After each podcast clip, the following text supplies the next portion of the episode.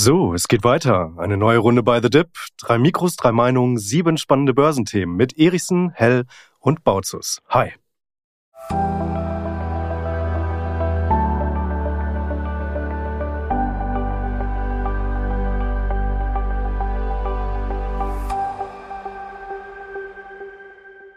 Und auch heute wird das wieder eine Ausgabe, von der ihr sicher noch euren Enkeln erzählen werdet, denn wir sprechen heute über den MSCI World und die Frage, ob der Weltindex wirklich noch was taugt. Zudem geht es um Bankenkrisen, Silber, Deflation, Siemens Energy, eine abgestürzte Hype-Aktie und einen Themenvorschlag, den uns ein Zuschauer eingereicht hat, nämlich die Frage, ob ESG-ETFs wirklich noch sinnvoll sind. Ja, und wenn du möchtest, dass wir auch mal ein Thema von dir behandeln, dann schreib uns eine Mail an podcast at by-the-dip.de. Ich wiederhole podcast at by-the-dip.de. Die Mail hängt unten in den Show Notes. Aber jetzt schnell rein ins erste Thema. Sebastian, der MSCI World, taugt dir noch was? Das ist ja fast eine ketzerische Frage. Willst du hier äh, heilige Kühe schlachten? Ich, ich will die heiligen Kühe überhaupt nicht schlachten. Ich habe so das Gefühl, die, die Medien, aber auch YouTube schlachten die Kühe, also in den letzten Tagen. Und deswegen habe ich das Thema auch auf die Agenda gesetzt, weil mich eure Meinung interessiert, aber weil ich auch unseren Zuhörern Mut zusprechen möchte, ist, ich habe in verschiedenen Zeitungen, zum Teil Wirtschaftswoche, Handelsblatt, Heute Morgen, kurz vor der Aufnahme, ja, ich oute mich als Bildzeitungsleser, hatte die Bildzeitung das sogar im, in dem Artikel aufgegriffen, dass der MSCI World hinterfragt gehört, weil er in den letzten drei Monaten etwa acht Prozent verloren hat, weil er im letzten Jahr um die 13 Prozent verloren hat, weil er ja so USA-lastig ist und der amerikanische Aktienmarkt momentan nicht läuft und sich viele Leute die Frage stellen, ob der MSCI World überhaupt noch, ja, ob der überhaupt noch als ETF taugt, ob man ihn lieber verkaufen sollte, ob das überhaupt noch alles Sinn macht. Und da muss ich wirklich mal eine Lanze brechen und sagen, der MSCI World, das ist bei mir im Portfolio ein absolutes Basisinvestment, ein absolut wichtiges Kerninvestment, wo die ganze Welt drin ist. Also die Frage in meinen Augen ist nicht MSCI World ja oder nein. Die, Fra die Antwort ist immer ja. Die Frage ist eher nur ein MSCI World oder ergänze ich den MSCI World, um auch Schwachstellen wie die USA-Lastigkeit beispielsweise zu, ja, in den Griff zu bekommen, um weitere ETFs. Und wenn ich eine kleine Sparrate habe oder einen kleinen Betrag, würde ich immer in Richtung des MSCI World gehen, weil ich einfach eine Riesenmenge, 80, 90 Prozent der globalen Marktkapitalisierung damit abdecken kann. Und wenn ich mehr Geld übrig habe zum Investieren oder auch Sparen, dann würde ich immer ein paar andere ETFs noch ergänzen. Also beispielsweise Schwellenländer, Dividendenwerte, Anleihen. Also da, da gibt es verschiedene Möglichkeiten. Aber jetzt das Handtuch zu werfen, nur weil der MSCI World mal in drei Monaten acht Prozent verloren hat, also da muss ich sagen, das ist nichts an der Börse und jeder, der mit einem langen Horizont hier reingeht, und ich weiß, es ist natürlich schwierig zu sehen, wie das Geld auch weniger wird, aber der wird am Ende davon profitieren. Also den MSCI World jetzt in Frage zu stellen, das halte ich für einen fatalen Fehler bei der Geldanlage. Ich, ich werfe euch die Frage mal zu. Ja, was mir auffällt, ist, dass es hm, fast zeitgleich mehr als einen Anbieter, aber einen sehr prominenten, nennen wir ihn ruhig mal hier, weil er ja unglaublich viel für die ETF-Landschaft in Deutschland getan hat, äh, Gerd Kommer. Es gibt ja einige, die sagen, wir optimieren das jetzt noch. Und ja, geben wir ihm erstmal jeden äh, Credit, schauen wir in ein paar Jahren drauf man muss einfach mit diesem äh, MSCI World vergleichen. Das wird immer der Standard bleiben. Und vielleicht wird es ja gelingen, nur der MSCI World ist halt geradezu prädestiniert für passive Anlage. Und äh, du hast viele Gespräche mit ihm geführt, Timo, mit Gerd Kommer. Mhm. Ich habe unter ja. anderem auch einen, ich würde es gar nicht Diskussion nennen. Wir haben uns vielleicht gewünscht, es wird eine Diskussion, aber wir waren uns in vielen Dingen so einig, dass es wirklich sehr nettes Gespräch war der halt sagt, naja, passiv, ich möchte keine Entscheidungen treffen, ich möchte einfach an diesen Unternehmen beteiligt sein. Und wenn man aber sagt, an der Stellschraube drehe ich ein bisschen, hier bringe ich etwas mehr Value rein, hier bringe ich mir etwas mehr kleinere Unternehmen rein, weil die in manchen Phasen auch gut laufen und vielleicht gewichte ich die Aktien, die im MSCI World auf den hinteren Plätzen sind, gewichte ich die ein bisschen hoch und, oder höher und sage dann, naja, dann sollte der MSCI World besser laufen. Dann ist das eine Form der aktiveren Anlage. Ja? Das heißt, wann immer ich reagiere auf den aktuellen Status quo und sage, ich kann es besser, ist das eine Form der Einflussnahme. Ich bin absolut happy damit. Ich versuche das durch meine Anlage in Einzelaktien nicht permanent, weil ich in meinem langfristigen Portfolio nicht äh, hin und her wechsle. Aber das ist ja genau mein Ansatz. Deswegen entscheide ich mich ja für Einzelaktien. Und ich kann Sebastian da nur recht geben. Man sollte jedem äh, erst einmal wenn man das möchte, dann Vertrauen schenken. Aber das heißt eben gegebenenfalls auch, dass man über je, mehrere Jahre dann in einem anderen Produkt investiert sein muss. Und für mich hat der MSCI World, und das ist so banal wie langweilig, wie aber richtig meines Erachtens, deshalb auch einen absoluten Spitzenplatz verdient für jeden ETF-Anleger, weil der Sparplan einfach sehr, sehr billig ist. Ich glaube, ich kriege einen MSCI World ETF für 0,12 maximal, 0,13, 0,14 und das ist einfach billig. Jeder aktivere ETF kostet in der Regel das Zweifache oder Dreifache.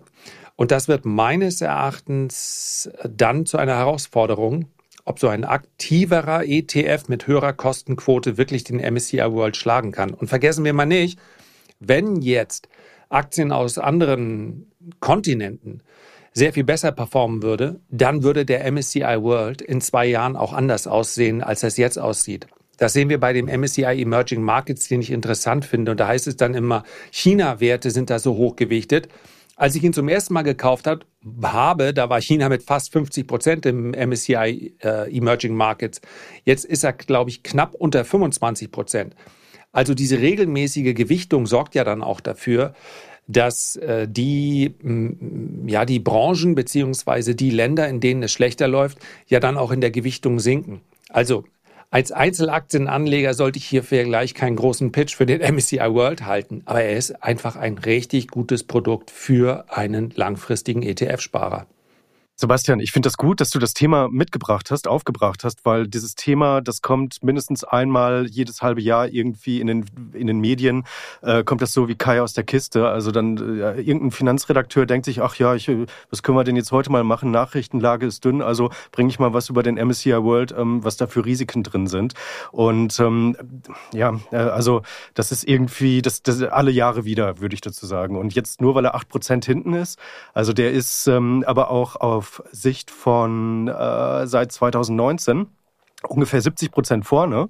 Äh, das weiß ich deswegen, weil ich tatsächlich jetzt äh, mir, mir den angeschaut hat, weil ich dachte, das Thema geht so ein bisschen in so eine andere Richtung. Also ich habe so einen aktiven ETF von JP Morgan genommen, der also ähm, den MSCI World als Benchmark nimmt, aber halt aktive Elemente drin hat. Also der wird auch aktiv gemanagt, kostet 0,25 und tatsächlich hat dieser aktive ETF von, von JP Morgan den MSCI World von, von iShares, äh, das Produkt habe ich jetzt mal genommen, den, den Core MSCI World, er hat ihn äh, um 8 Prozentpunkte outperformed. Das Ding ist nur, also A, wie eben schon gesagt, Lars hat es auch angesprochen, die Kosten vom MSCI, von den MSCI World ETFs, die sind unschlagbar günstig.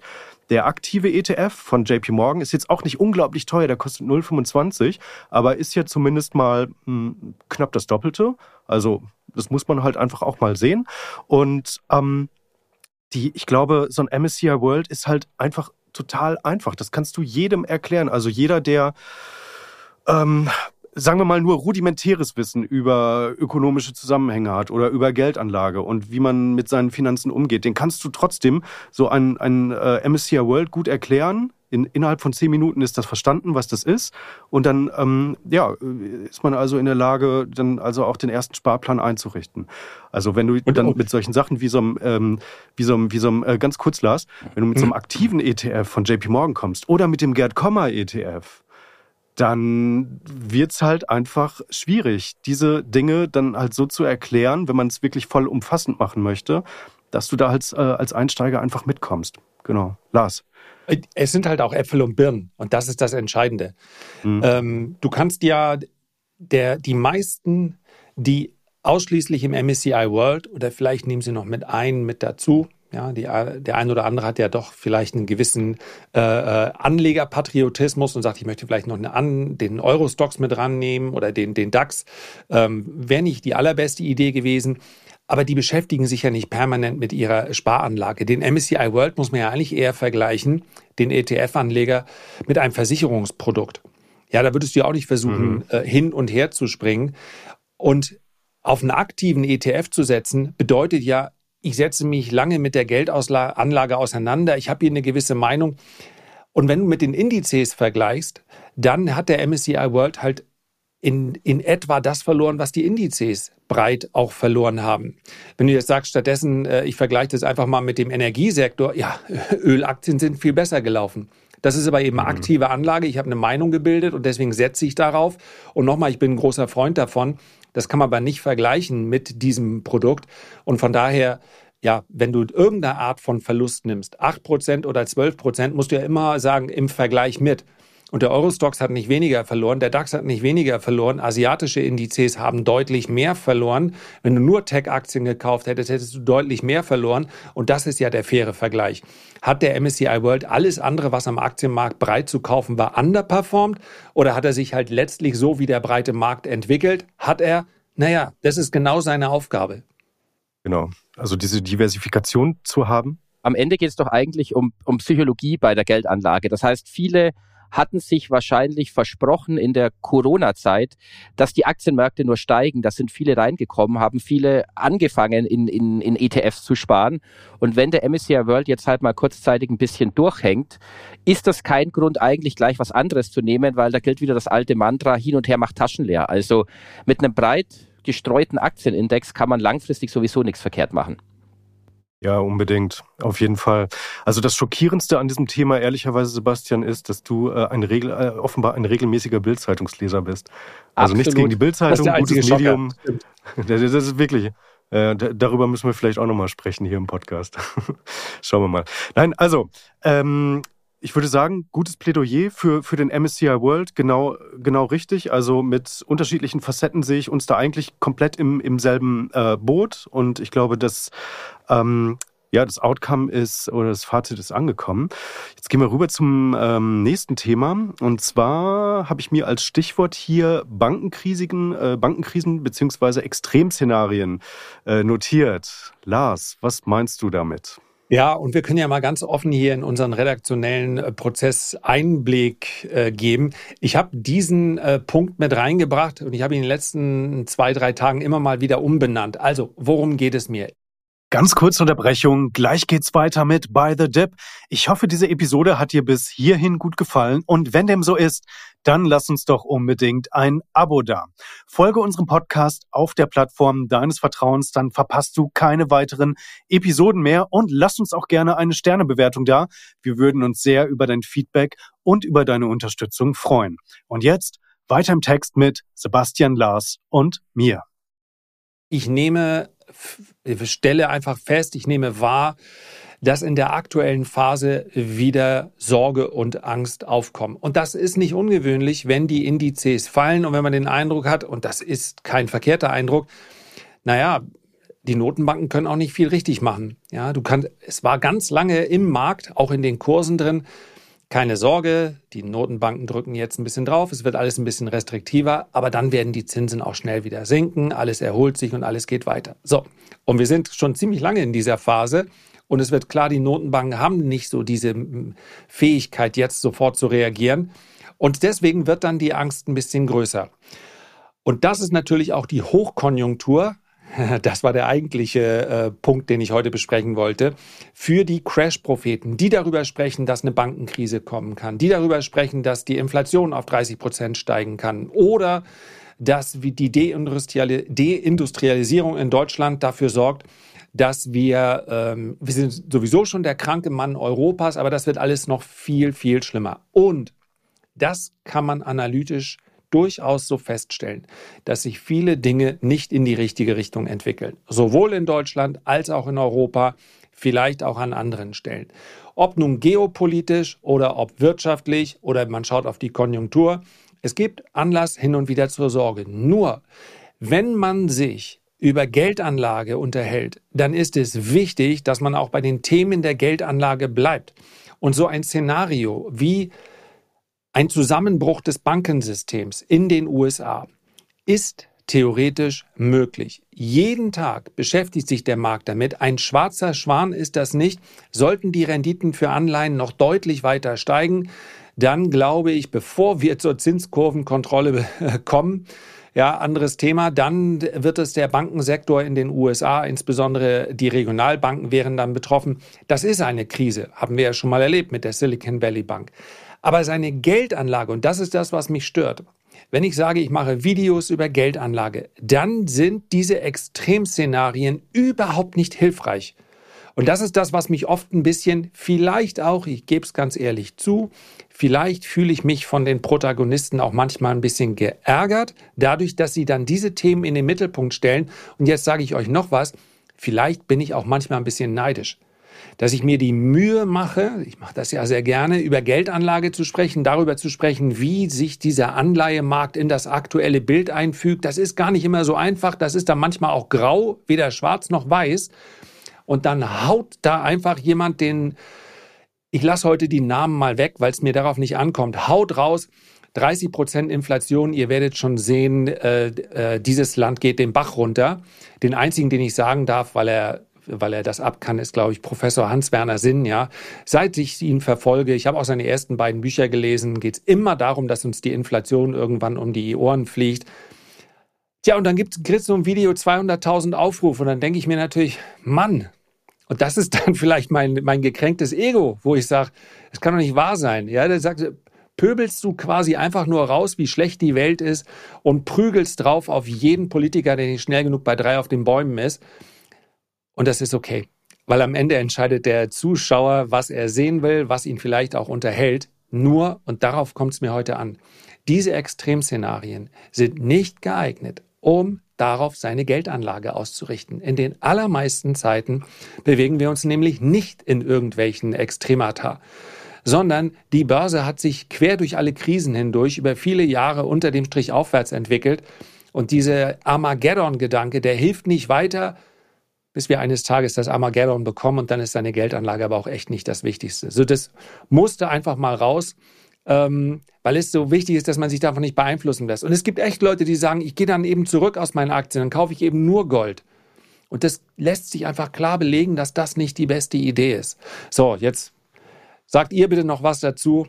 Ja, nicht, dass ich mich hier noch in Rage rede. Ich, ich, ich, kann, ich kann da, ich kann dir nur beipflichten natürlich bei den, bei den ganzen Punkten. Ich muss sagen, es gibt ja viele Szenarien, die denkbar sind und auch die Bankenkrise USA, das ist ein guter Aufhänger von dir, ist ja, wenn du auf die Hilfen durch die amerikanische Notenbank guckst, so das Bank Term Funding Program, noch nicht ausgestanden. Das sind ja immer noch die Hilfen auf Rekordniveaus. Aber Worum es geht, ist ja immer, dass man diesen Szenarien eine Wahrscheinlichkeit beimisst in der Szenarioanalyse. Das heißt, wie hoch ist die Wahrscheinlichkeit, dass es irgendwie positiv weitergeht, dass die Aktien, ich habe ja immer mein Lieblingsbeispiel, dass man, wenn man mal einen langfristigen Chart vom Dow Jones anguckt, da hatten wir Weltkriege dazwischen, diverse Krisen und alles Mögliche. Die Aktien sind weiter gestiegen.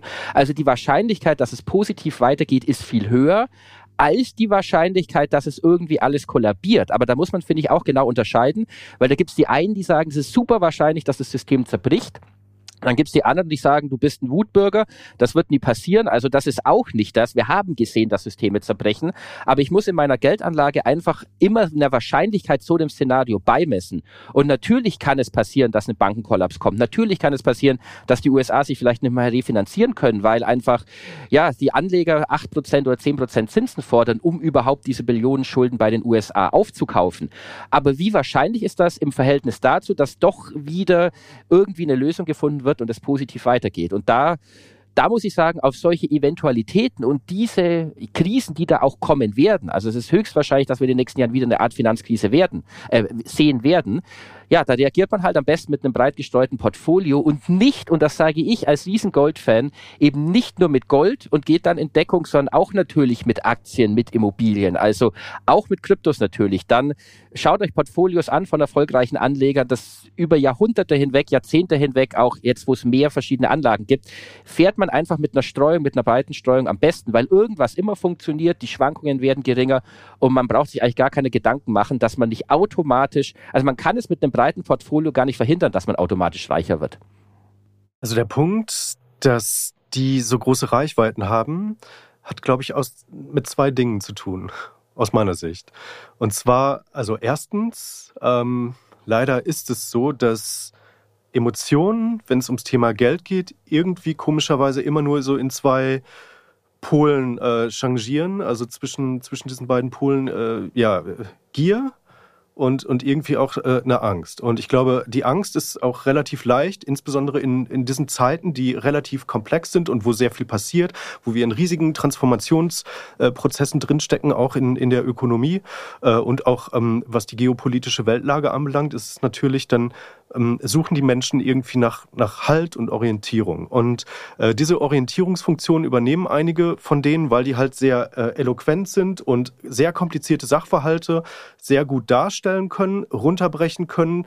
Manchmal ist ja auch die Analyse letztendlich irgendwie oftmals schon sehr äh, valide und sehr richtig, aber halt dieses ja, äh, Outcome, also das, was daraus folgt, die Interpretation, das ist also, Sebastian hat gesagt, also was man da für ein, für ein ähm, nicht Preisschild, sondern so ein, so ein Wahrscheinlichkeitsbapper äh, dann so dranhängt an an dieses Crash-Szenario. Das ist ja das, worum es geht, dass das immer so ein bisschen äh, zu hoch gejazzt wird.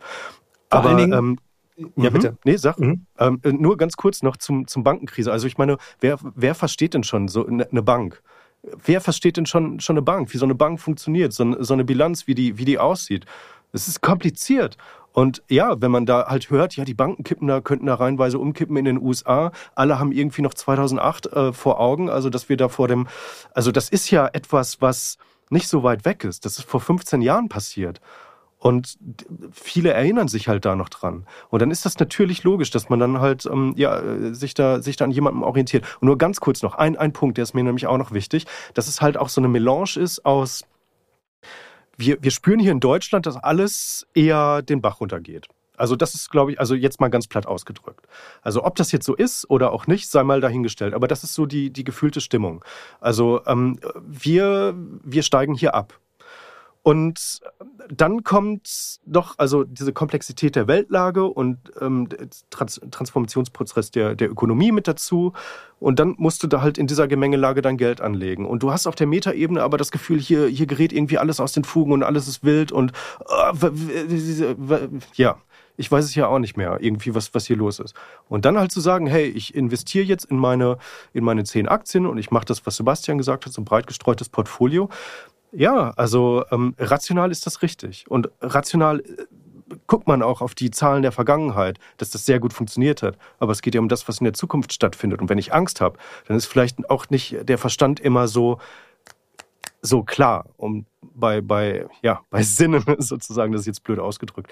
Aber ja, jetzt habe ich äh, einen langen Monolog gehalten, jetzt seid ihr dran. Nee, ganz wichtig nur, also äh, Analyse habt ihr schon gesagt, ist oft richtig. Und ich glaube auch, dass zum Beispiel Dr. Markus Krall ähm, äh, die Bank versteht und dass er auch das Bankensystem versteht. Und der Hinweis darauf, dass wenn Banken das müssten, das ist ja auch ein gern genommener Trick, einfach zu sagen, ja, aber wenn es jetzt anders wäre, dann wären die eigentlich pleite. Das heißt, wenn Sie Ihre ähm, Anleiheverluste Mark-to-Market bilanzieren müssten, dann schaut mal, was für ein Zerstörungspotenzial davon ausgeht. Und deswegen ist dieser analytische Prozess tatsächlich vollkommen richtig.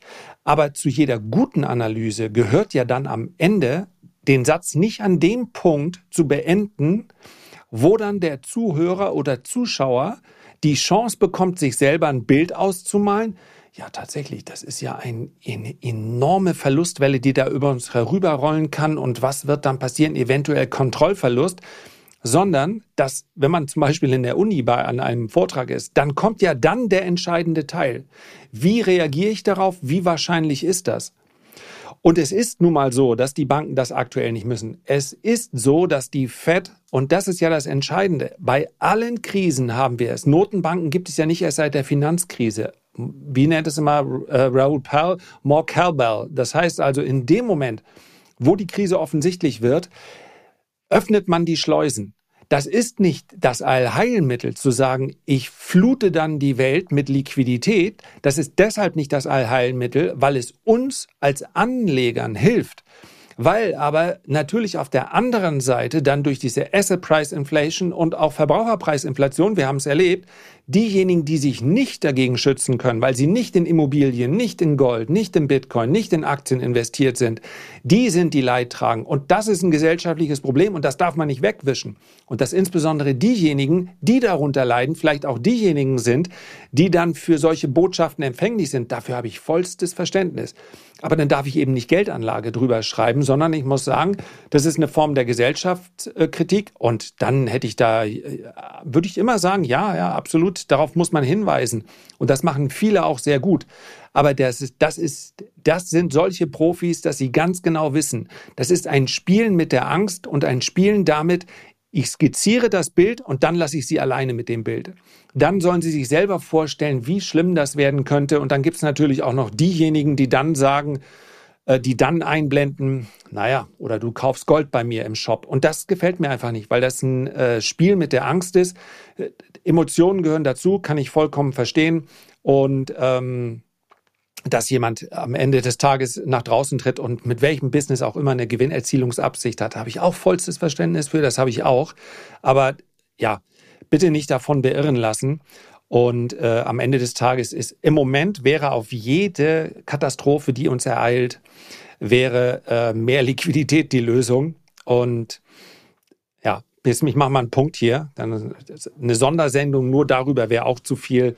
Ich glaube auch, wir haben ganz viele sehr aufgeklärte ähm, Zuhörer und Zuseher, äh, die wissen das schon. Und vielleicht ist es auch nur bei mir, dass ich das einmal im Quartal rauslassen muss.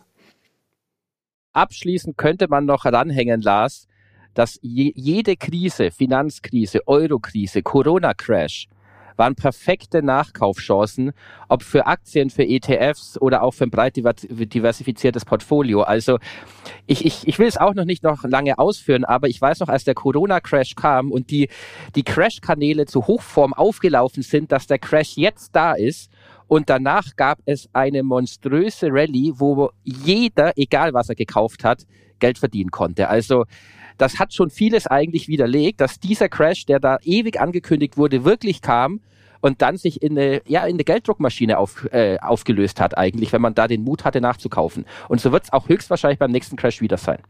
Ja, unbedingt. Also ja, da wäre auf jeden Fall zu hoffen, dass da auch wieder so eine so eine V-förmige Entwicklung stattfindet. Aber ihr, ähm, ihr beide vorhin schon ein Stichwort äh, genannt, nämlich Gold. Über Gold haben wir schon ähm, in anderen Episoden hier gesprochen. Aber jetzt sprechen wir mal über Silber.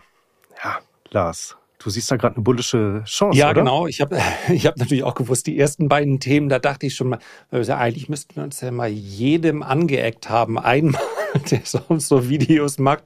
äh, und deswegen dachte ich, jetzt kommen wir mal ganz, zu was ganz Konkreten. Also, ähm, Gold ist auf Euro-Basis auf ein Allzeithoch ausgebrochen. Äh, auf Dollar-Basis sind wir nicht so weit davon entfernt. Meine Marke übrigens nur 1900 ähm, bis 1920 US-Dollar sollten meines Erachtens jetzt nicht mehr unterschritten werden. Das würde diese, diesen positiven Eindruck, den Gold hinterlässt, ein bisschen in Frage stellen. Und Silber bekommt es von allen Seiten. Und das meine ich äh, sogar ganz konkret. Das heißt also, die hohen Zinsen belasten äh, Silber. Die äh, hohen Energiekosten belasten die Minenproduzenten, also die großen äh, schon Produzierenden, nicht die Explorer, Achtung, nicht diejenigen, die sagen, wir haben dann eine Mine gekauft und wir werden demnächst mal richtig was aus dem Boden holen. Um die würde ich nach wie vor einen Bogen machen. Und auch weiterhin haben wir schon drüber gesprochen. Und äh, die Marktstimmung ist sehr schlecht. Das heißt, wir erleben häufig, dass Edelmetallaktien so ab der Hälfte der Rallye ins letzte Drittel hinein, dann ziehen sie erst so richtig durch. Silber leidet auch noch unter der konjunkturellen Schwäche, nicht nur in dem Bereich der erneuerbaren Energien. Wir haben auch China ist der größte Nachfrager äh, im Bereich der industriellen Metalle und Rohstoffe und da ist China immerhin, äh, Entschuldigung, Silber 50 Prozent von dieser Nachfrage abhängig, ganz anders als Gold. Also bei Silber kommt eigentlich alles zusammen. Und man kann natürlich auf den Silberpreis selber, wenn man das möchte, äh, spekulieren. Bei einem Ausbruch nach oben, zum Beispiel mit, es gibt auch Silber-ETCs in Deutschland zugelassen, es gibt Derivate. Wenn man aber sagt, ich möchte wirklich eine extreme Spekulation, dann finde ich tatsächlich äh, Silberaktien derzeit ganz interessant, weil fast alles eingepreist ist an negativen äh, Szenarien, was überhaupt nur eingepreist werden kann. Vielleicht fallen die Aktien auch noch 10 oder 20 Prozent weiter. Wie es so schön heißt, beim Shorten, also wenn du auf fallende Kurse setzt, ja, du musst der Aktie von hinten in den Rücken schießen. Also sprich, du suchst dir dann wirklich die schwachen Opfer aus und setzt da auf weiter fallende Kurse. Und unter dem Aspekt ich möchte hier gar keine Bodenbildung ausrufen, die noch gar nicht geschehen ist. Aber meines Erachtens, wer bullish ist für Edelmetalle, der findet eine echte, ich möchte es mal nennen, Hardcore-Spekulation bei Silberaktien. Die könnten sich nämlich, wenn man dem Ganzen, ja, wenn die nächste Trendphase in den Edelmetallen jetzt kommt, dann wird es eine sein, die uns über mehrere Monate, vielleicht sogar ein, zwei Jahre beschäftigt. Dann sind das Aktien, die sich auch mal vervielfachen können. Und ja, wenn wir schon mit dem MSCI World auf der einen Seite der Nahrungskette heute angefangen haben, dann gehen wir mal in die ganz spekulative Ecke. Ähm, ist meines Erachtens ganz interessant für Antizykliker. Ich in der weiß, spekulativen kann, Ecke, in der, in der, in der spekulativen, Ecke fühlt sich Sebastian ganz kann wohl. Kann Sebastian mir nur zustimmen? Kann er nicht? ja, ja. Absolut, absolut. Also ich muss sagen, Lars, ergänzend noch dazu, ich mache es kurz, wenn ihr, also liebe, liebe Hörer und Zuseher auf YouTube an den, ja, an den Geräten zu Hause, wenn ihr euch mal Silber im Langfristchart auch anguckt, also Silber läuft ja momentan in ein gigantisches Dreieck rein, das, wo die Oberkante 2011 beginnt bei den Hochs und die Unterkante so 2020. Also da steht jetzt dann eine, eine größere Entscheidung an. Das hatte ich bei mir im Podcast auch schon mal ausführlicher thematisiert. Da, da wird es jetzt dann in irgendeine Richtung gehen. Und auch fundamental gesehen ist die Nachfrage bei Silber da, weil Silber einfach auch für die, ja, den Kampf gegen den Klimawandel, die Energiewende Teil der Lösung ist. Gerade Photovoltaik. Die Nachfrage hat sich in den letzten Jahren, ich habe hier mal eine Statistik dabei, mehr als verdreifacht seit 2014. Also da ist was da. Nur Silber kam bisher halt nicht wirklich in die Hufe, aber die Stärke bei Gold, das ist das Entscheidende, wenn Gold stark bleibt. Und dann zeigt sich auch statistisch gesehen, dass wenn der Goldpreis weiterhin ansteigt, die Leute irgendwann ins Silber umschwenken, weil sie sagen, da gibt's ja noch ein Metall, das ist ja ein bisschen ähnlich wie Gold, das ist ja auch so eine Art sicherer Hafen, sodass dann Silber sogar in einer laufenden Goldrallye am Ende viel stärker noch ansteigt als in Gold. Das haben zumindest frühere Beobachtungen gezeigt. Und dann, und jetzt schließe ich auch wieder den Kreis zu Lars, kommen natürlich die Silberaktien ins Spiel, die ja nochmal einen Hebel auf Silber anbieten bieten und dadurch natürlich nochmal entsprechend stärker steigen. Aber auch da ich weiß, Lars hat es gesagt, ich wiederhole es nochmal, auf die großen Werte setzen, auf die mittleren Werte setzen oder auch auf Silber direkt. Diese ganzen Explorer, die da per E-Mail-Verteiler immer wieder propagiert werden und beworben, muss ich sagen, da Finger weg, weil da ist meistens die ganze Geschichte ist meistens nicht koscher und Mark Twain hat ja mal gesagt, eine Mine ist nichts anderes als ein Loch im Boden mit einem Lügner obendrauf und nichts trifft mehr zu als bei Explorern. und, und die großen sind Market Cap 500 Millionen plus, muss man auch mal dazu sagen, ja, weil das, äh, das heißt nicht, dass alle drunter in die Kategorie Betrüger fallen, nur auf jeden Fall High Risk und ähm, die haben allein schon, wenn man sich dieser, also es gibt genügend noch, die da drüber sind, über den 500 Millionen und so viele reine Silberproduzenten gibt es ja auch gar nicht. Aber äh, ja, wichtiger Hinweis, Sebastian. Sebastian, ich habe eine, eine Anmerkung und eine Frage an dich. Also erstmal, ich wünsche deiner Goldposition jetzt wirklich alles, alles Gute, wenn das wirklich so ist, dass dann Silber auch ansteigt im, im Gefolge und ähm, dann auch noch ähm, äh, sozusagen noch stärker sogar ansteigt, weil ich bin nämlich in Silber investiert, äh, über einen, Lars hat es angesprochen, über äh, so einen ETC und ähm, ja, insofern bin ich natürlich sehr, sehr gespannt, äh, dass, äh, ob dieses Ausbruchsszenario ähm, äh, tatsächlich kommt. Natürlich, also äh, Bull Case wäre für mich natürlich super. Aber ähm, jetzt mal, man muss sich ja immer mit diesen negativen Szenarien beschäftigen oder mit einem Worst-Case-Szenario. Also wenn, wenn der jetzt eher, also der Silberpreis zur Unterseite ausbricht, wo, wo könnte es denn da im schlimmsten Fall hingehen? Bei Silber weißt du natürlich ja. nie, ja, wo es also, hingeht, weil Silber ist bitte. unberechenbar. Äh, sorry, Lars. Äh, Timo, du, du, hattest mich gefragt, oder Lars? Äh, ja, ich hätte eigentlich, also ich, ich gebe die Frage an euch beide. Vielleicht Sebastian, du zuerst. Also ich muss sagen, ich, ich hatte es ja vorhin angeführt, Silber ist unberechenbar. Da kannst du auch nach unten schnell mal 10, 20, 30 Prozent Abschlag haben. Und da ist es halt auch wichtig, dass man bei Edelmetallen, auch gerade bei Silber, wo die Schwankungen hoch sind, die entsprechend ausnutzt und sagt, okay, man ist langfristig überzeugt von dem Edelmetall und kauft dann entsprechend nach.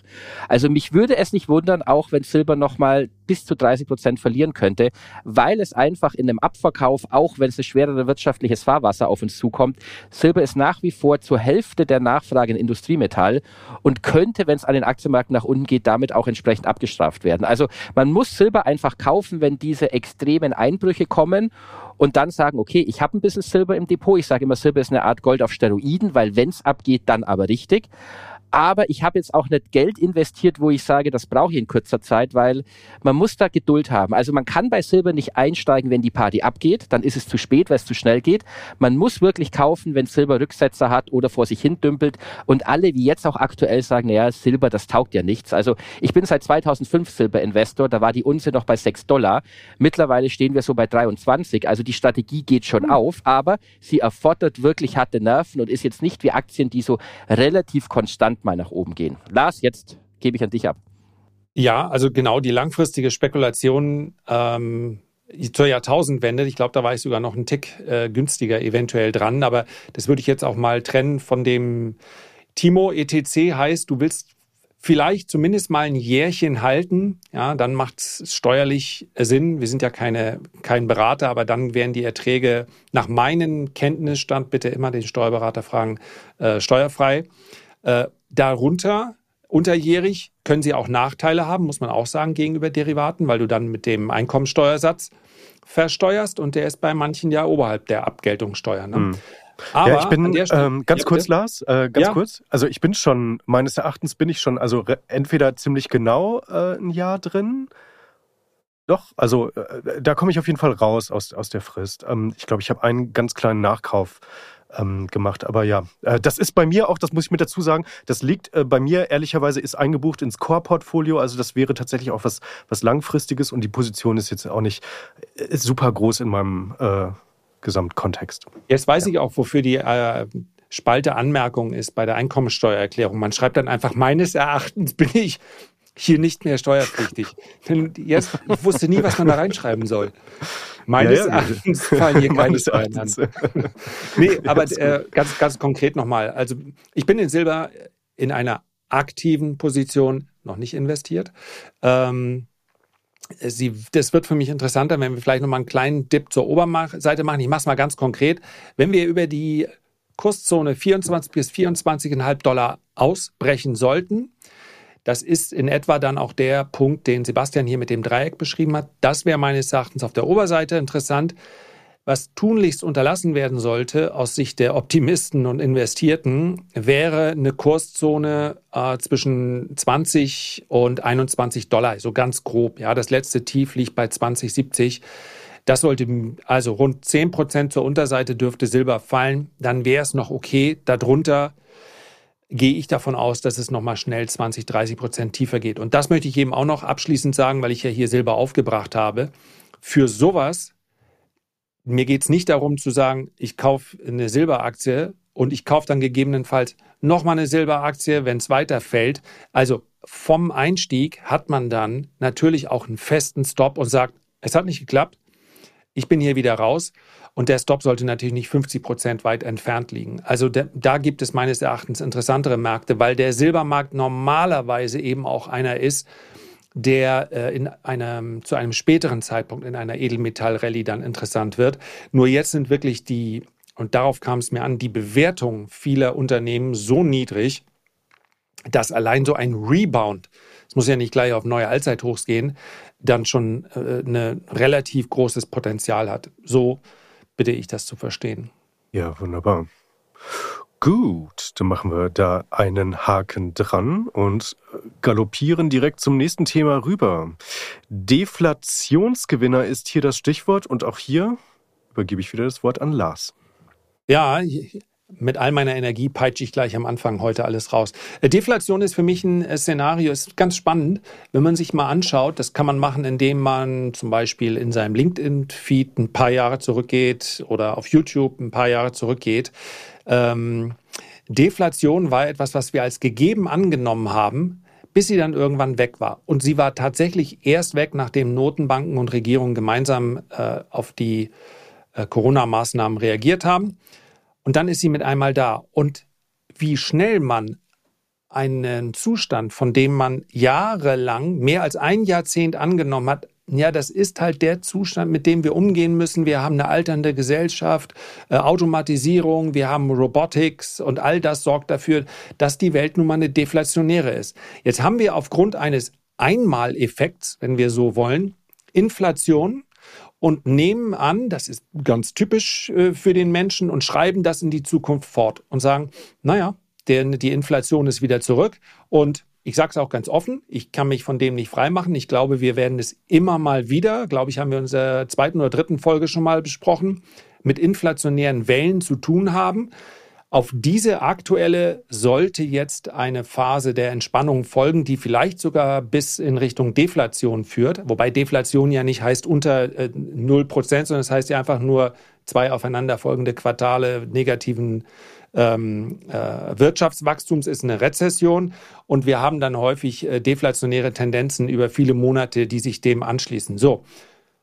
Ich glaube aber, dass das in vielen Basiswerten nicht drin ist, beziehungsweise vielleicht gerade jetzt so langsam ein bisschen eingepreist wird. Warum steigt Gold in einem Umfeld, mal abgesehen von, den, von der Krise im Nahen Osten, wo Gold eigentlich einen ganz schweren Stand haben sollte. Also steigende Renditen im Anleihemarkt sind normalerweise äh, Gift für Gold. Also das ist genau dieses, was auf Seite 1 jedes Ratgebers steht.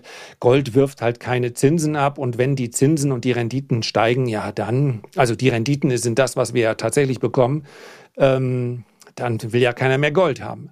Das passiert aber genauso. Bitcoin entkoppelt sich total von dem, äh, von diesem Modus, war normalerweise auch etwas, was immer negativ auf steigende Renditen reagiert hat. Und deswegen möchte ich es einfach nur ins Spiel bringen.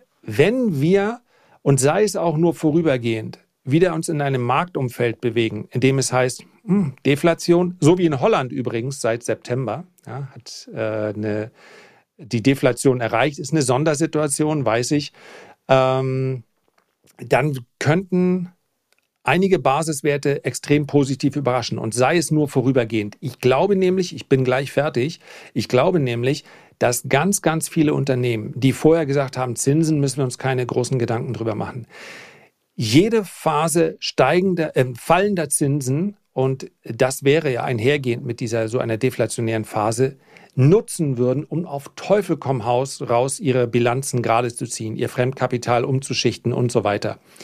Diese Zinspause, wenn man so will, würden ganz viele nutzen. Das heißt, ich glaube, die klassischen Profiteure einer Deflationsheadline wären Gold, Bitcoin, auf jeden Fall, aber auch Nebenwerte, insbesondere Tech-Aktien, zweite, dritte Reihe. Ob die dann wieder ihre Allzeithochs erreichen? Wahrscheinlich eher nicht. Aber äh, das ist etwas, was im Markt fast nicht mehr. Nebenwerte sind unglaublich günstig. Ja, nicht nur die aus dem äh, Tech-Bereich, aber die haben so auf den Deckel bekommen. Und äh, ja, deswegen wollte ich es einfach mal ins Spiel bringen. Also heute nimmt es keiner mehr an. Ich kann mir aber vorstellen, dass wir zumindest mal äh, einige Monate lang, vielleicht sogar etwas länger, genau das sehen werden. Haben wir uns geehrt? geirrt? War es vielleicht doch nur ein vorübergehendes äh, Inflationsphänomen? Und das dann schlägt die Stunde der Basiswerte, die ich gerade genannt habe. Das war ein langer Pitch, ne? Timo, bist du? Sebastian. Gut, ich übernehme gern, Timo. Ähm, Lars, das ist deine, deine Deflationsprognose erinnert mich fast an die Outrageous Predictions, die immer Ende des Jahres von Steen Jacobson kommen. Also ja, du hast vollkommen recht, in Holland auch Deflation und es ist eine Möglichkeit, vor allem wenn die Wirtschaft doch mehr lahmen sollte, dass wir in eine Deflation kommen. Das Spannende ist ja auch, wie dann die Notenbanken reagieren, weil die Deflation ist ja so das, das größte Übel, was Notenbanker sehen, weil ja die klassische Theorie ist, dass der Verbraucher sich einschränken könnte, weil er sagt, na ja, wenn es billiger ist, dann kaufe ich ja nicht jetzt, sondern kaufe ich in zwei Wochen, weil dann wird es ja noch billiger. Also das ist ja die Theorie hinter dieser Deflation, Deflationsangst. Deswegen will man ja immer eine gewisse Grundinflation provozieren, vor allem auch, und da kommen ja die hohen Staatsschulden ins Spiel. Deflation ist ja immer gut für den, der Geld verleiht und schlecht für den Schuldner. Also ich bin mal gespannt, ich bin da bei dir im Lager, Lars, wenn so ein Szenario auftreten sollte, könnte ich mir denken, dass dann auch wieder die Zinsen schneller runtergehen, dass die Geldschleusen geöffnet werden, dass es wieder eine Art von Quantitative Easing gibt, einfach um die Deflation zu bekämpfen, weil die ja dann so schlecht oder angeblich schlecht ist für die Wirtschaft und natürlich um eine gewisse Inflation wieder zu provozieren, die, die denen einfach zugutekommt, die hohe Schulden haben und die sich dann in so einem Umfeld von niedrigen Zinsen, die dann die Notenbanken natürlich wieder entsprechend als Reaktion auf die Deflation bringen werden, werden sich alle wieder vollsaugen. Hoffe ich zumindest. Ich meine, die Unternehmen haben sich vollgesogen mit niedrigen niedrigen, mit den niedrigen Zinsen und sich clever refinanziert. Die Staaten, wenn wir gucken mal nach Deutschland oder USA, viele, viele Kurzläufer drin im Portfolio, die jetzt dann alle refinanziert werden zu deutlich höheren Konditionen. Also da muss man auch sagen, da waren die Österreicher natürlich clever, weil eine 100-jährige Anleihe zu begeben mit nicht mal 1% Zins, das ist natürlich, das hätte Deutschland auch machen können, wahrscheinlich sogar mit einer 500-jährigen Anleihe. Also von daher muss ich sagen, ja, wenn die Deflation kommt, dann sollten wir wirklich Panik bei den Notenbanken sehen, was wiederum bedeutet viel Geld ins System und damit natürlich einen entsprechenden Turbo für verschiedene Anlageklassen. Ja, Sebastian, du bist so jung, für dich ist ja eine 100-jährige Anleihe, du planst ja noch die Endfälligkeit zu erleben. absolut. Das ist ja, das ist ja nicht für jeden von uns möglich. Der junge Hüpfer. Äh, ja, ich möchte nur ganz kurz nur einen ein Satz, äh, einen Punkt äh, korrigieren. Gar nicht, weil ich Sorge habe, dass ich sonst im Nachhinein ähm, Häme erfahre. Aber es ist keine Prognose von mir, dass wir jetzt es wieder in eine deflationäre Phase kommen. Ich glaube, dass das vorübergehend ein Thema wird. Ich glaube, dass wir hochaktive Notenbanken, die immer dem Prozess ein bisschen hinterher hecheln, das wird meines Erachtens der ganz große Unterschied sein zu den zehn Jahren vor Corona das, wo du am Ende des Tages den Eindruck hast, die sind ja wie, ich habe mir das so vorgestellt, wie im Rom, wenn sie in der Arena sind, ganz stolz, die Gladiatoren äh, reiten da auf ihren. Und so waren die Notenbanken. Also am Ende des Tages ähm, haben sie den Markt mehr oder weniger gesteuert und der Fettput war einfach überstrahlend alles. Mach dir keine Sorgen, am Ende wird, werden wir durch ähm, unsere Geldpolitik immer Ordnung in die Sache reinbringen. Und das wird nicht mehr so sein. Und das, deswegen glaube ich, dass es sehr viel volatiler wird. Ich glaube allerdings, die nächste Phase extremerer Natur wird keine inflationäre sein. Das dauert zwei Jahre, sondern wird eine sein, bei der wahrscheinlich sogar die deflationären Tendenzen dann wieder überschießen. Und das verändert im Markt alles diesen, äh, auf den Satz habe ich, habe ich gewartet, ähm, dass die deflationären Tendenzen oder dieser deflationäre Druck, dass das, was du vorhin skizziert hast, Alterung, Technologisierung und so weiter, dass, dass das dann irgendwann jetzt wieder Überhand nimmt und äh, quasi sich so die, die, die äh, Ökonomie sozusagen wieder so, so zurechtschüttelt, die inflationären Tendenzen so ein bisschen weiter runtergehen, deflationärer Druck dann sozusagen wieder entsteht. Wir werden ja höchstwahrscheinlich nie, niemals, also es wäre uns zumindest zu wünschen. Und ich glaube, die Zentralbanken werden da auch wirklich mit aller Macht dagegen kämpfen, wirklich in eine äh, Deflation abrutschen, weil sie halt dann ähm, ja entsprechend stark die, die Zinsen äh, runterbringen würden. Und ähm, das wäre ja ein, ein wunderschönes Szenario, eigentlich wieder, wenn dieser deflationäre Druck ein bisschen stärker werden würde, weil dann hätten wir es wieder mit niedrigerer Inflation zu tun. Ähm, wir hätten tendenziell wieder niedrigere Zinsen und hoffentlich, so Gott will, dann vielleicht also eine Wirtschaft, die nicht dann komplett überhitzt und, und überschießt. Und das wäre dann ja wieder dieses ganz klassische Goldlöckchen-Szenario, was ja in den zehner Jahren auch äh, ganz lange vorgeherrscht hat. Und ich glaube, dann würden eigentlich, du, äh, Lars, du hast Gold, Bitcoin, Tech, Nebenwerte genannt. Ich glaube, dann würden aber tendenziell sogar alle Aktienklassen wieder komplett ja, äh, profitieren. Value auch, also die, äh, mhm. die Zinstitel, die Dividendentitel, die es momentan schwer haben, weil ähm, natürlich ein Amerikaner sagt, ja meine Güte, ich kriege 5%, kriege ich äh, mhm. safe vom Staat. Ähm, und da die, die Konkurrenz der Dividendenaktien äh, absolut und ja, absolut. Und man darf es nicht vergessen, das ist ein Riesenunterschied. Also das Buch, was darüber geschrieben wird, ist ein gänzlich anderes, wenn Inflation aufgrund einer eingeschränkten, also eine äh, Angebotsseite, die beschränkt ist, ist etwas vollkommen anderes, wenn sie zur Inflation führt, als eine erhöhte Nachfrage des Verbrauchers. Und das hier ist eine Inflation, die ihren Anfangspunkt hat in einem knappen Angebot. Und nicht, weil der Verbraucher so himmelhoch jauchzend sagt, ich kaufe hier alles, was ich bekommen kann. Hat er dann auch mit den Corona-Schecks. Aber das ist etwas, was sich logischerweise dann wieder zurecht ruckelt. Die Angebotsseite ruckelt sich immer wieder zurecht. Und das wird vorübergehend wahrscheinlich nur der Fall sein. Aber ähm, ja, lass uns das doch mal so bullisch stehen lassen, wie es sich anhört. Das Absolut. muss nicht jetzt vor Weihnachten noch, es kann heute oder gestern war die Börse ja ziemlich positiv.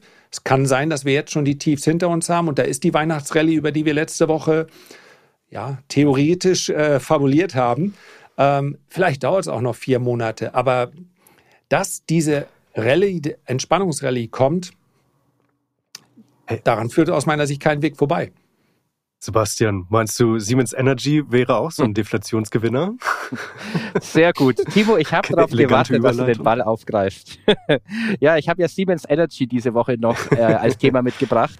Vielleicht auch als Aufreger der Woche, also ihr habt es wahrscheinlich gesehen, unsere Hörer und Zuseher auch, passiert ihr jetzt nicht auch aller Zeiten, ich habe gerade mal auf dem Handy noch nachgeschaut, dass ein DAX-Wert binnen eines Monats teilweise bis zu 45 Prozent verliert und dann nach Staatsgarantien und Staatshilfen wieder, wieder schreit. Wirecard? Ja, Wirecard. Wirecard ist doch schon lange her. Aber ich hatte auch Wirecard. Ja, ja, hast schon recht, hast schon recht. Aber es ist schon ein bisschen beschämend, dass wir im deutschen Leitindex irgendwie da ging's, glaube ich, sogar noch ein bisschen Jahre schneller. Haben. Ganz genau, ganz genau. Ja, und, und Siemens Energy, was das Thema eigentlich heute ist, ist gemäß auch unseres Formats bei The Dip, kann ich mir gut vorstellen, dass viele sagen, naja, es ist ja ein toller DAX-Konzern. Kann da denn was schiefgehen, wenn ich den fast die Hälfte oder jetzt ein Fünftel billiger kriege als vor vier Wochen? Und da muss ich ganz klar sagen, solche Unternehmen wie jetzt auch Siemens Energy, wo man jetzt also ganz laut nach Staatshilfen wieder schreit, wo man auch mehr oder weniger versucht, die Politik zu erpressen und zu sagen, na ja, wenn ihr uns keine Hilfen gibt, damit wir die Aufträge abarbeiten können, dann gibt's halt keinen europäischen Windradhersteller mehr irgendwann. Also da muss ich sagen, wenn man sich mit Siemens Energy auch beschäftigt, dann sind da auch viele Managementfehler vorher passiert, dann haben die ein krasses Qualitätsproblem auch, vor allem innerhalb der Windkraftbranche, also bei den Herstellern, dieses höher, schneller, weiter weiter, dieses höhere Bauen von Windrädern, die mittlerweile 150 Meter hoch sind, kostet Unsummen, verschlingt Unsummen. Es gibt kaum noch Spezialschiffe in Offshore-Windparks, die das montieren können. Also worauf ich raus will, bei Siemens Energy sieht es mir jetzt ganz so aus, als ob für die Fehler, die in den Jahren zuvor getan und gemacht wurden, jetzt wieder der Staat einspringen sollte. Und da muss ich sagen, Aktien, die es nicht schaffen, selber zu überleben, selber zu laufen, und der Staat noch eingreifen soll, sind für mich persönlich sowieso komplett uninteressant, egal wie billig sie sind. Ich will Siemens Energy nicht bescheinigen, dass die jetzt irgendwie umfallen, aber das ist für mich einfach nicht das Management-Team, das ich jetzt da, da sehen will. So, ich gebe euch mal, ich gebe es mal an euch ab. Sebastian, nur, nur ganz kurz, nur ein, äh, ähm, ein kleiner äh, Einwurf. Deine Lieblingsbank, Goldman Sachs, die bescheinigt denen immer noch ein Kursziel von 20,50 Euro. Was, was sagst du dazu? Ja. So langsam, äh, du, Goldman Sachs und du, also ihr habt da teilweise so ein bisschen. Ja, da hast du mich jetzt. Da, da, hast du mich jetzt. Die hat er gelesen, die Analyse, und da hat er gesagt, so, jetzt haben sie wieder gekränkt. Also die, und dann hat er, ist er wieder gegen angegangen. Nein, ich höre jetzt auf zu sticheln. War, war, nur, ein, war nur ein Späßchen. Alles ähm, gut. Äh, Lars, äh, Siemens Energy, was sagst du? Also äh, zum einen, Sebastian hat etwas gesagt und äh, ich komme mir wie der alte Mann vor, der sich über die gleichen Dinge beschwert. Aber ich muss es einmal sagen, unsere Volkswirtschaft, die ja durchaus ein gewisses Gewicht noch hat, ja, wir dürfen nicht vergessen, die vierte, fünftgrößte Volkswirtschaft der Welt auf in äh, so einer kleinen Fläche, drittgrößte, bitte? Wir sind Platz drei. Wir sind jetzt, wir sind vor Japan, wir sind jetzt auf Platz drei. Weil der Jens so schwach ist, ist Deutschland aufgerückt. Warum hat denn das niemand dem Olaf Scholz und Robert Habeck gesagt? So was musst du doch mal in den aktuellen äh, Diskurs mit einbringen. Sie haben es geschafft, uns äh, von vier auf drei nach vorne zu bringen. Also herzlichen Glückwunsch an die äh, Regierung für diese Tat. Also die, ähm, aber guck dir doch mal unsere Volkswirtschaft an. Es ist ja nicht so schlecht, wie äh, sie von vielen gemacht wird. Aber bei uns zu sagen, wir setzen auf 30, mittlerweile 40 Werte Unsere Volkswirtschaft ist wie gemacht, sowas wie den S&P 500. Wir haben diesen breiten Mittelstand, der viel besser repräsentiert die Wirtschaft, für die unser Land steht, in einigen Bereichen und Branchen immer noch Marktführer. Und wir setzen auf diese, es, man, man muss einen Index nicht nach Marktkapitalisierung gestalten. Man kann ihn dann so gewichten später. Aber deswegen ist die Zusammensetzung des DAX 30 war schlecht, die des DAX 40 ist nicht viel besser weil dann genau solche Abspaltungen eben dabei ra äh, rauskommen. Und von daher wir haben es ja schon mal angeboten, ich habe es häufig alleine angeboten, wir bieten es nochmal zu dritt an. Statt einer Folge bei The Dip könnten wir gerne einmal vorstellen, wie man den deutschen Leitindex besser äh, zusammenstellt. Ehrlich, das ist nicht schwierig. Und äh, Siemens Energy, äh, ja, ich stimme zu. Also die, das, das Unternehmen an sich fand ich aufgrund der ähm, einfach aufgrund der Bilanz, also die, die Schuldenstände, äh, uninteressant als Investor. Wenn man es als Spekulation betrachtet, dann finde ich, unser Kollege äh, Stefan Böhm vom Bestvestor hat das eigentlich ganz gut gelöst. Er hat äh, das Ganze, möchte das über ein Discount-Zertifikat machen. Das heißt, man hat extrem viel Puffer.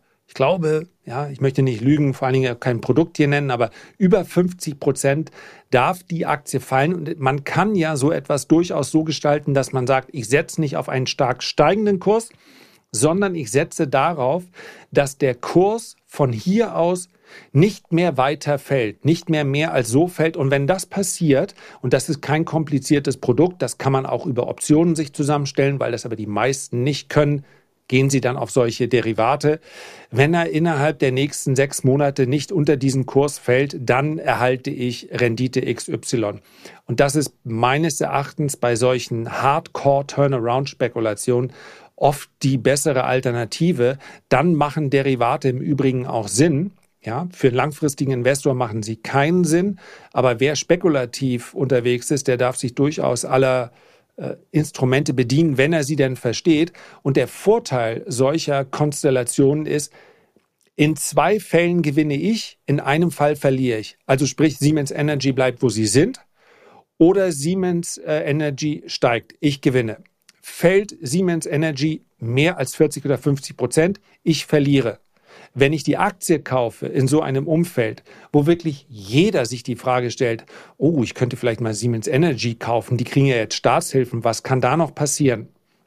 Eventuell ist das die Story von jedem Kleinanleger, der gerade Siemens Energy gekauft hat. Und das ist nicht immer die beste Idee. Der ist darauf angewiesen, dass sie steigt.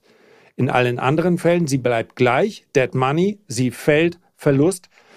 Also, das klingt einfach nicht so attraktiv, auch wenn ich weiß, dass fallende, schnell fallende Kurse äh, eine Sogwirkung haben. Ähm, ja, vielleicht eine Kerze auf die Motten. Mhm. Ja, mit der Staatsbeteiligung, das ist vielleicht auch nochmal ein ganz interessantes Thema, wobei das, äh, ich spreche es nur ganz kurz an, ähm, weil äh, ich glaube, darüber könnte man auch äh, sehr lange philosophieren. Also ähm, ist, wenn Sie jetzt Staatsbild, Staatsgeld bekommen würden, würde man dann insgesamt fördern, dass die Unternehmen so eine Vollkasko-Mentalität entwickeln. Also jedes Unternehmen, was dann irgendwie äh, um, umfällt oder in, ähm, in, in äh, Nöte gerät, müsste dann äh, schreit er nach Staatshilfe und will gerettet werden. Ähm, ja, ich finde diese Frage durchaus äh, berechtigt, äh, diese aufzuwerfen. Man muss aber auch mal sehen, dass zum Beispiel jetzt ähm, TSMC oder auch Tesla, die haben ja auch Gelder bekommen, dass die jetzt hier äh, nach Deutschland gehen und dort ihre Fabriken machen. Also ähm, insofern, warum sollte man dann, warum sollte man äh, jetzt den, ach, ich, das klingt jetzt wahrscheinlich furchtbar, aber ich sage, äh, warum sollte man jetzt den ausländischen ähm, Playern irgendwie das Geld geben und den also den, den Hintern äh, pudern und äh, dann aber einem deutschen Unternehmen, was vielleicht große Fehler gemacht hat, die nicht solide waren, die nicht gut gewirtschaftet haben, die sich zu viel aufgehalst haben. Aber warum sollte man da dann also dann sagen, okay, äh, ja, selber schuld? Ja, weil das eine eine Wachstumsinvestition ist und das andere ist eine Rettungsmaßnahme. Und Rettungsmaßnahmen sind ja, eben, wenn dann bis ja. zum Zeitpunkt XY die Sache nicht gut geht, dann ist es weg. Deswegen halte ich ehrlich mhm. wenig davon maroden Firmen, ganz gleich welcher Nationalität, und dass eine Bundesregierung mal im Hauptaugenmerk deutsche Firmen äh, unterstützt und rettet. Also gäbe es eine deutsche Tesla, selbst mit etwas weniger Aussichten, ich finde, dann hätten sie ein deutsches Tesla-Werk bauen ah. sollen. Also so viel Patriotismus darf ja eine Bundesregierung haben und sollte es vielleicht auch haben, aber äh, da wurde ja in Wachstum und Zukunft investiert. Ne? Ich glaube, dass das in dem Fall so einfach nicht ist, weil du hast ja auch das EU-Wettbewerbsrecht. Also ich glaube nicht, dass da jede, jede nationale Regierung jetzt äh, noch die Kompetenzen hat, dann selber so durchzuregieren und zu sagen, ah, BMW, wir geben euch jetzt mal ähm, 10 Milliarden, damit ihr äh, aufholt. Also ich Wollte, glaub, du hast vollkommen recht. Ja, ja, nee, absolut. Also das wäre, aber ich könnte es verstehen, wenn es so wäre. Das wollte ich damit sagen, ja. Also die, mhm. ähm, aber wie oft haben wir die Fälle, naja gut, wir haben das Unternehmen dann mit ein paar Milliarden gepampert, ähm, wir haben die Aktionäre geschützt und dann ist es wie Phoenix aus der Asche doch noch zu einem ganz großen Player auf dem Weltmarkt geworden. Also einfach mal überlegen. Es gibt vielleicht unten in die Kommentare reinschreiben. Mhm. Vielleicht haben wir hier auch gerade ein Brett vorm Kopf oder ich vielmehr. So viele Erfolgsstories Phoenix aus der Asche an der Börse fallen mir da jetzt gerade nicht ein, ne? Nee, Nein, äh, Commerzbank war ja auch so ein, so ein Case. Also äh, sehe ich ganz genauso wie du und ich finde es jetzt auch gut, dass du nochmal da äh, eine differenziertere Haltung als ich gezeigt habe, sondern halt äh, jetzt nicht nur so, so, weil es war schon so ein bisschen billiger Populismus, vielleicht jetzt auch, ja, die, äh, hier die Ausländer und Billig hier das deutsche Unternehmen dann über. Bitte, Timo, jetzt geh nicht so hart mit dir ins Gericht. Günstiger, preisgünstiger Populismus. Nein, ähm, also äh, das, das eine ist eine Rettung und das andere ist eine Wachstumsinvestition und äh, so kann man das sehen. Also da, da hängen ja dann auch äh, letztendlich Arbeitsplätze dran. Aber ja, ähm, Siemens Energy, spannend. Ähm, sollten wir auf jeden Fall ähm, noch, noch weiterhin beobachten. Und ich bin auch sehr gespannt, äh, wie dieses Zertifikat von, vom Stefan äh, funktioniert. Sollte man auf jeden Fall mal einen Blick drauf werfen, weil ja, es ist definitiv ähm, eine, eine nachdenkenswerte Alternative halt äh, jetzt äh, nicht in so einem klaren Bull-Case, äh, sozusagen zu sagen, ja, ich kann potenziell in allen drei Richtungen Geld verdienen, wenn diese drei Richtungen halt nicht zu extrem sind, äh, sozusagen. Ja, muss, muss man fairerweise auch sagen, ja, nur das ist, weil, weil das für mich immer ganz wichtig ist, dass man nicht das so darstellt, äh, wann immer man über äh, Spekulation spricht, naja, eigentlich musst du es nur so machen. Also der Gedanke von Stefan war, bei einem nochmaligen Ausverkauf dann da aktiv zu werden, Aktuell so. äh, ist ja. er nicht drin. Okay. Also sprich, ah, ja, ja. Ähm, okay. das ist dann auch wahnsinnig schwierig. schwierig. Die Aktie hat ja vom Low, ich habe es jetzt nicht vor Augen, aber äh, zweistellig prozentual wieder zugelegt. Und äh, manchmal hat man eben Situationen, wenn alles für mich läuft und genau so mein Plan erfüllt wird, dann bin ich drin. Aber von solchen Plänen muss man eben auch ganz viele dann pft, äh, zerreißen und sagen, ja, ist aber nicht genau so gekommen, wie ich mir das vorgestellt habe. Gab nicht nochmal den Ausverkauf. Also ziehe ich des Weges weiter und nehme es nicht. Aber ähm, man kann sich damit gerne mal beschäftigen. Das ist auch keine Rocket Science. Und ähm, ja, war mir nur ganz wichtig. Also es, diese 2 zu 1 klingt dann so, als ob dann Discount-Zertifikate der sichere Weg zum Reichtum wären. Sie sind in einigen Marktphasen sehr interessant. Wer Lust hat, sich mit Derivaten zu beschäftigen, der findet oft in solchen Chancen oder in solchen Konstellationen mehr Chancen, als zu sagen, ich kaufe einen Call oder einen Put, ich setze nur auf steigende oder fallende Kurse und that's it. Ja, das ist gut. Auf jeden Fall. Hm, wahrscheinlich diese zweistelligen Zusatz, Zuwachsraten im, im Kurs, das sind, das sind wahrscheinlich die Käufe von Goldman Sachs, damit die dann äh, ihren Analysten nicht, nicht komplett der, der Peinlichkeit äh, an, ausliefern. Nein, äh, Goldman Sachs ist auch ein gutes Stichwort für die nächste Aktie. Das ist nämlich die Teamviewer, die habe ich mitgebracht. Goldman Sachs prognostiziert hier 24 Euro äh, Kursziel. Also die, die sind da im, die sind da sehr, sehr bullisch für die Teamviewer. Ich muss, äh, Disclaimer, ich, ich bin investiert. Ich bin investiert. Ich habe die jetzt äh, mal mitgebracht, weil die nämlich in dieser Woche äh, Zahlen geliefert haben und dann ein bisschen was auf den Deckel bekommen haben.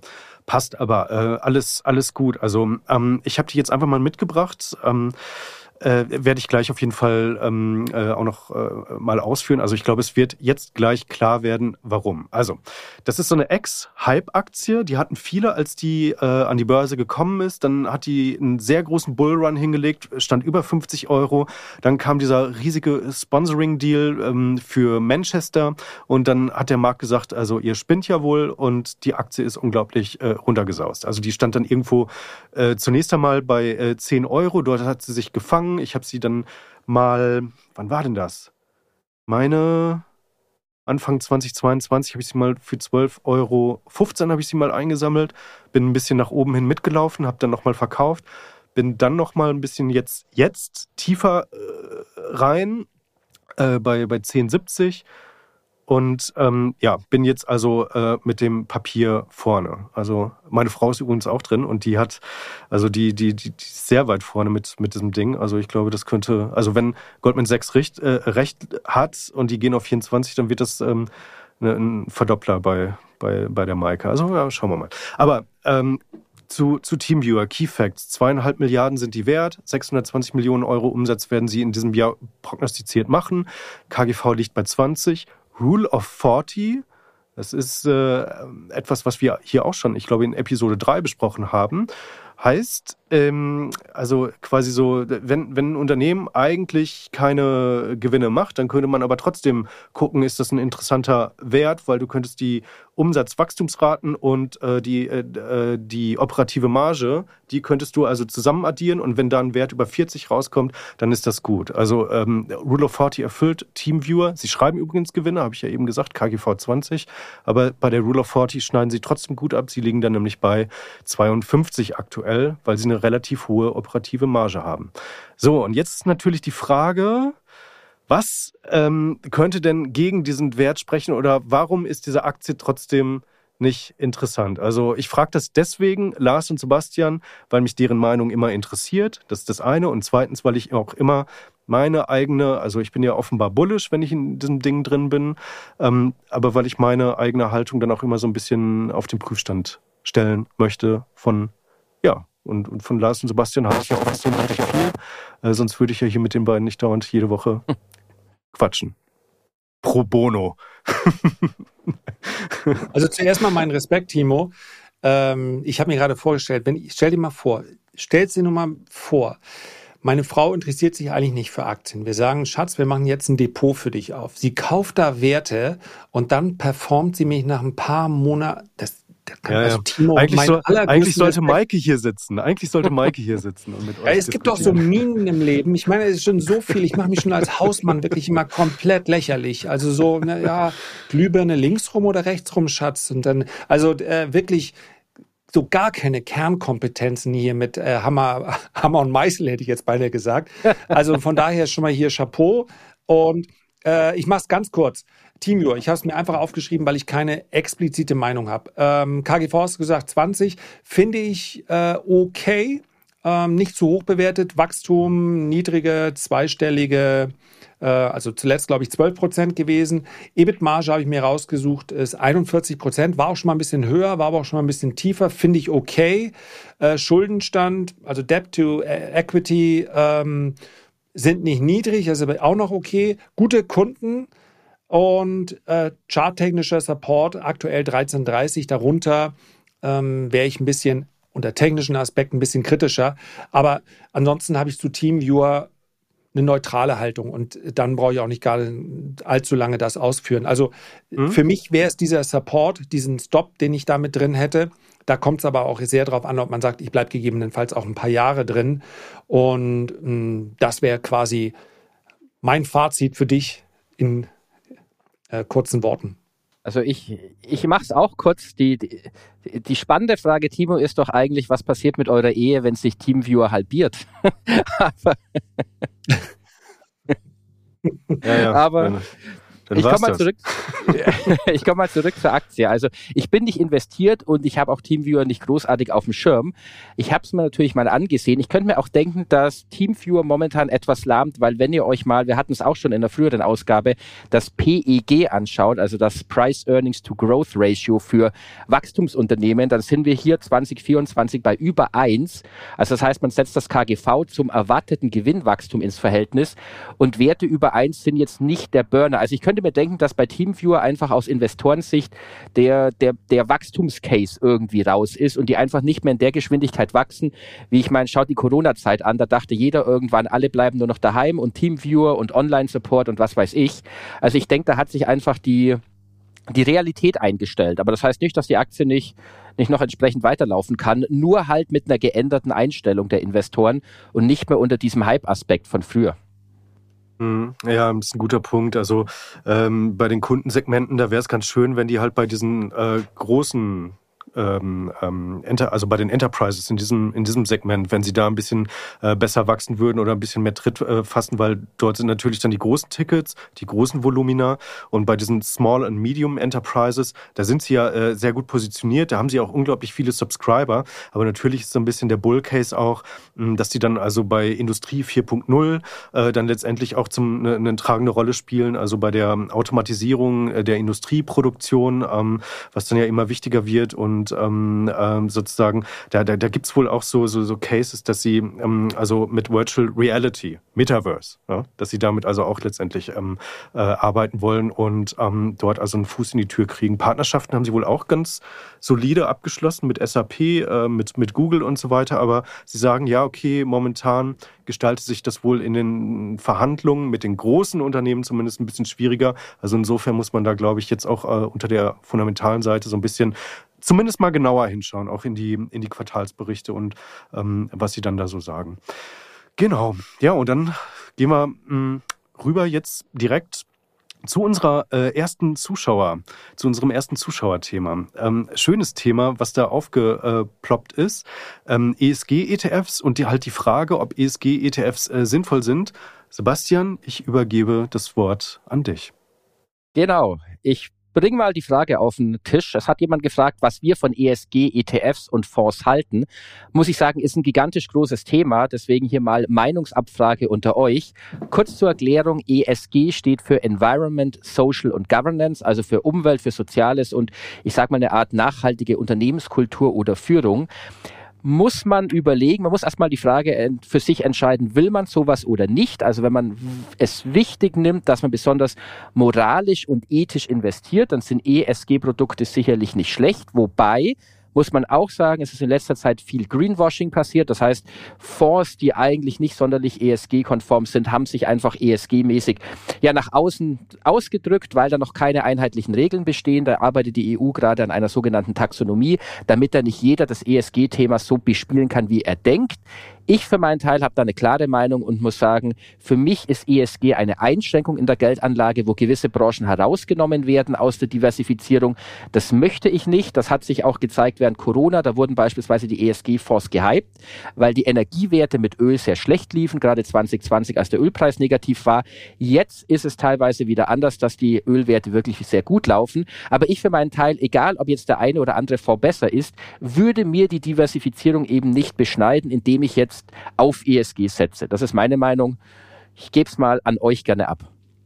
Ja, ich fand, das war auch eine sehr gute Frage und deswegen habe ich mir das mal angesehen, die Ergebnisse tatsächlich, die hier rausgekommen sind. Und man muss hier ganz klar unterscheiden, wahrscheinlich nimmt der, äh, zielt die Hörerfrage ab auf die äh, Target-ETFs, also sprich äh, ETFs, die ganz bestimmte ähm, ESG-Themen im Mittelpunkt ihres ETFs haben. Also ähm, ich habe es mir rausgeschrieben, UN-Nachhaltigkeitsziele, ähm, Geschlechterdiversität in der Führungsregel der Unternehmen. Also all das, was unter diese Themen ähm, Environment, Social und Governance so drunter fällt. Dann gibt es aber, der MSCI-Indexanbieter hat diese Themen auch, äh, hat die ganz bewusst voneinander getrennt. Ja, dann gibt es diese integrierten ETFs. Da geht es um eine Auswahl von äh, ESG-Daten. Also das heißt, es gibt Ratingagenturen, die sagen, welche Firmen haben welches ESG-Rating und die besten Firmen nach diesem Rating, die packen wir in diese ETFs. Und dann gibt es noch die Screen-ETFs. Das heißt also, der MSCI World wird abgebildet, aber die äh, Firmen, die im MSCI World sind, die nicht ESG-konform sind, die werden durch eine ESG-konforme Firma dann ausgetauscht. So, und ich habe mir jetzt die ersten beiden angesehen. Das heißt also, diese Screened ETFs, ja, das, was nicht da reingehört, darf da nicht rein in den MSCI World. Wenig überraschend, weil nämlich alle Top 10, die da drin sind nach ihrer Gewichtung, das sind die Magnificent Seven und noch zwei, drei mehr wie Berkshire und so weiter. Alle sind ESG-konform. Das heißt also, die Performance war nahezu die gleiche. MSCI World Regular und MSCI World ESG-konform fast das gleiche Ergebnis auf Sicht von sowohl von Monaten als auch von Jahren. Bei den anderen, also bei denjenigen, die äh, ganz bewusst diese ESG-Ratings in den Mittelpunkt stellen, war ich überrascht. Teilweise Ergebnisse, die besser waren. Also der MSCI World, der die nochmal besonders hochgewichtet hat, der hat die, ähm, ähm, der hat eine bessere Performance auf Sicht der letzten drei Jahre abgeliefert ich, weil man so aus dem Bauch heraus sagt, ach, so ein Quatsch führt immer nur zu Renditeverlust, gebe ich ganz offen zu, war ich ein bisschen überrascht. Bei den äh, reinen Target-ETFs, also die wirklich sagen, irgendein Sonderthema suchen wir uns hier raus, da habe ich sehr unterschiedliche Ergebnisse gefunden, weil es auch so wenig Unternehmen gibt. Also wenn du sagst, ich will ein Unternehmen, welches jetzt für Nachhaltigkeit steht, muss man sich ja mal die Frage, ich habe da eine sehr lange Story der hat auch mal ein Buch geschrieben, Patagonia, das ist dieser Umweltausrüster. Da geht fast alles da rein, aber die sind natürlich nicht an der Börse. Also du, du suchst ja nicht den Weg, äh, über internationale Investoren dir Kapital zu besorgen, gehst an die Börse, weil Nachhaltigkeit, das muss man ja fairerweise mal sagen, äh, jetzt dein ganz großes Thema ist. Es gibt Ausnahmen, so wie äh, Vegans oder so, oder Vegans, ist ja eine deutsche Firma, hat bisher nicht so einen guten, also äh, wenn die da drin sind, äh, sehr überschaubaren Erfolg. Ich finde, es gibt Themen, die passen nicht wie, äh, wer hat hier Arsch auf einmal gesagt? Nee, das war irgendwas mit den Rohstoffen und ein Loch drauf oder so, ne? Also genau, äh, die passen gar nicht unbedingt zusammen. Also das wäre mein, äh, sie schaden offensichtlich nicht. Die, wenn man aber direkt in die Richtung gehen möchte, hm, ich möchte am Ende des Tages möchte ich mich möglichst nachhaltig auch verhalten, aber man muss nicht jedes Thema da mit Geldanlage verknüpfen. Also diese Themenfonds, da bin ich kein großer Freund von. Ja, gute Punkte von euch beiden. Ich, ich würde noch mit einwerfen, dass ich äh, den Eindruck habe, dass das ESG-Thema äh, und die ESG-Produkte den Anbietern aktuell wichtiger zu sein scheinen als ähm, den Anlegern selbst. Also ähm, wenn also es so, so Branchenpreise gibt, dann ähm, ist das so, dass die Anbieter dann halt äh, sehr genau immer drauf hinschauen, wer gewinnt denn jetzt hier äh, bester, bester Anbieter nachhaltige Produkte oder äh, bester, bester nachhaltiger ETF. Das ist, das wird teilweise sogar manchmal ein bisschen höher gehängt als, ähm, äh, als tatsächlich die Auszeichnung bester Anbieter oder bester ETF, also ETF des Jahres oder so, sondern dann ist halt der, der ETF, der nachhaltige ETF des Jahres, der ist dann irgendwie äh, entscheidend. Weil ich glaube, das ist so irgendwie aktuell immer noch so viel im Marketing ähm, sehr, sehr wichtig. Ich glaube, darüber gewinnt man wahrscheinlich auch mehr ähm, äh, Geld von Vermögensverwaltern, weil zumindest äh, laut dieser EU-Offenlegungsverordnung ist das ja auch so, dass die Berater, Finanzberater jeden Kunden tatsächlich fragen müssen. Also ja, wir, wir, haben jetzt über Geldanlage gesprochen, wir haben jetzt hier äh, gesagt, so ist die Asset-Allokation, jetzt gehen wir an die Produkte und wollen Sie das denn nicht auch mit Umweltbewusst oder mit nachhaltigen äh, Produkten machen, ja? Also die ähm, äh, gewissen Kriterien da unterliegen, ESG, SRI und was es alles gibt. Und wer sagt denn da schon, also da kann ich mir kaum vorstellen, dass da jemand sagt, nee, das ist mir, äh, finde ich doof. Und ähm, das finde ich ein bisschen schwierig, ehrlicherweise, diesen Zwang, ähm, da die Leute irgendwie so rein zu, so ein bisschen in die Richtung zu pushen. Das finde ich blöd. Und ähm, ansonsten finde ich es aber um nochmal eine differenzierte Haltung mit reinzubringen. Insofern gut, wenn jetzt also jüngere Menschen, und offenbar scheint das dort äh, zu sein. Ich hatte neulich Nikolaus äh, Braun zu Gast, der ist ja selber Vermögensverwalter auch, und der hat äh, halt gesagt, ja, also neulich kam mein Sohn auf mich zu und hat gesagt, ich habe hier ein bisschen, Oma hat mir ein bisschen Geld gegeben und äh, jetzt lege ich das mal an, aber mir ist wichtig, dass das nachhaltig ist. Also der Sohn ist irgendwas mit 20 something, äh, irgendwas, also Student noch. Und da hat er gesagt, ja, mein Gott, dann nehmen wir halt jetzt so hier so ein, so ein ESG-ETF äh, oder sogar ein SRI-ETF.